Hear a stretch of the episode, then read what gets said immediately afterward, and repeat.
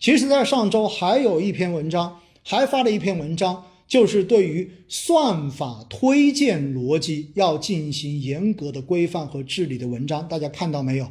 算法推荐指的就是什么？那不就是抖音、快手为代表的这一些短视频网站吗？因为算法推荐就是根据你平时所看的这些东西，你平时所关注的这一些热点的东西，在你的兴趣范围之内的话，跟你推荐一系列在你兴趣范围之内的，把你不喜欢的东西全部都过滤掉。因此，到最后大家发现，刷短视频，现在刷各种短视频花的时间，其实比在游戏上面花的时间更长更多。为什么？因为很简单的，游戏上面在很多游戏可能你还一开始如果你不不会玩的话，你还享受不到那个乐趣。有些人的话天生没有游戏的这种敏感度，可能的话拿手试一下他就不玩了。但是短视频这个东西，我发现不管是小朋友几岁的小朋友到七六七十岁的老人家，基本上啊不叫六七十岁的中年人哈。那么基本上每个人拿个手机刷抖音、刷快手的话，一刷有可能就刷几个小时过去了。所以你会发现，对游戏产业的这一种喊话，以及对算法逻辑的这种喊话，其实都是在帮大家，似乎都是在帮大家管娃，让大家降低以后教育孩子的难度。大家发现没有？所以的话呢，这也似乎也能解释。然后喝酒对癌症的这个影响，在某种程度上面又回到了另外一层逻辑，那就是在过去的这一年多，市场上面经常有一个段子，不知道大家有没有听过，那就是酱香科技比硬科技更值钱。大家应该都听过这个段子吧？酱香科技更值钱，所以我记得应该是在去年还是今年的时候，当时说评选院士的时候。然后有这种酒厂的工程师说也报名参加院士的评选，结果后来网络上面就群嘲说果然是有核心科技的，所以在市场上面说酱香科技长得比硬科技要更好一些。但是我们会发现什么样的问题？实际上现在所有在政策扶持面上面所扶持的一定都是符合我们国家战略转型方向的硬科技方向。所以在这样的情况之下呢，这个喊话就被理解为对于酱香科技要进行打压，要让这些钱全部都去到硬科技里面去。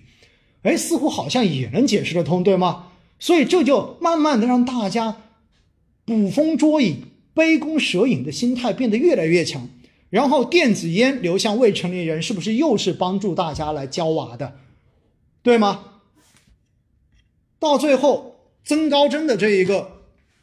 生产生长激素的这一个也是告诉大家不要滥用，对不对？不要滥用这样的东西。对待孩子的生长，应让大家应该要有一个平静的心态、平和的心态，不要动不动就去内卷，动不动的话就想着要给他去补课，动不动就想着要给他去打个针，等等等等。然后呢，配方奶粉的这一个营销的喊话，理解为这个负担其实挺重的。如果一个孩子从喝第一口奶粉，大家知应该知道哈，因为我自己有小孩，所以从孩子没有出生之前，准备进厂房，你就会发现，当时在这种妇幼保健院的外面，已经有各家奶粉厂商的营销人员在塞传单了。为什么？因为说的是孩子以后如果出生之后，第一口奶粉喝的是哪家的，基本上就不会变了。所以在这样的情况之下。就意味着，只要孩子开始喝奶粉，只要妈妈没有进行母乳的喂养，后面的这几年基本上就是一大笔的支出。所以，对配方奶粉进行喊话、进行营销的这种控制，在某种程度上面也是在帮助大家降低养娃的成本，好吧？今天大家又看到了，媒体又喊话了，对不对？今天的话，早上喊话是对什么？是对医美的喊话。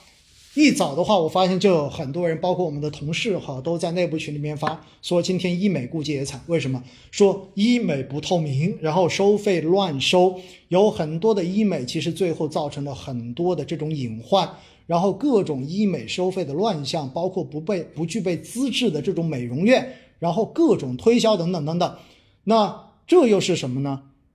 我在想的话，这个跟养娃有关吗？难道说法是以后的话，妈妈们少去做医美，然后留下钱来更好的养娃嘛？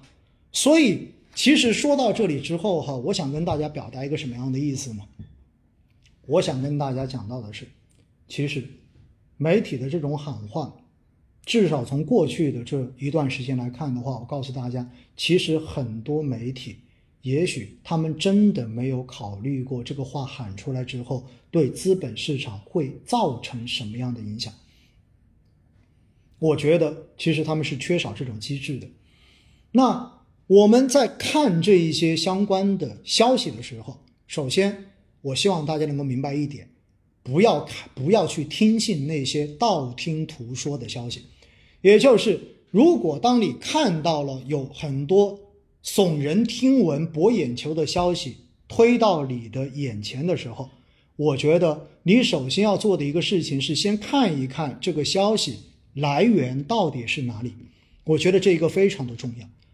其实现在大家所用的很多看新闻的这种软件，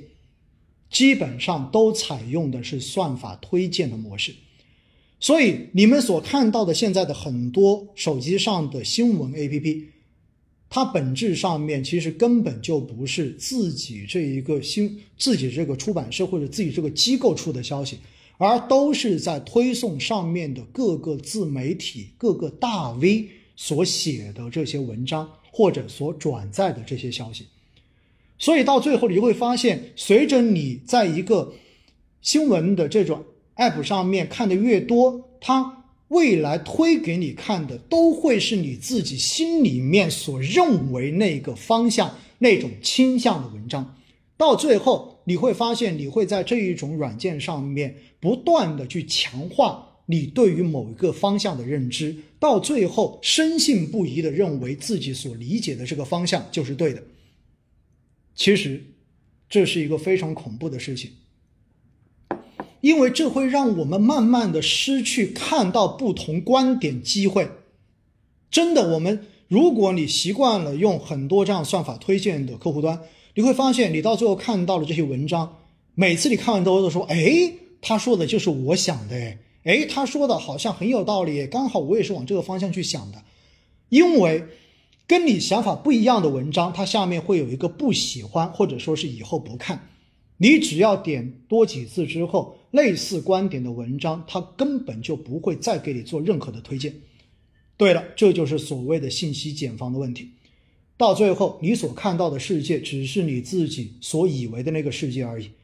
因此，其实，在过去的这一个星期，为什么大家会对这些消息如此的敏感？说到底，是因为本身大家对于市场的信心就是不够的。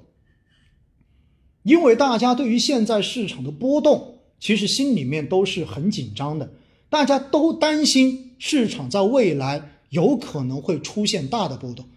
所以当我们看到这样子的消息的时候，你就会不由自主的把它往负面的方向去进行解读，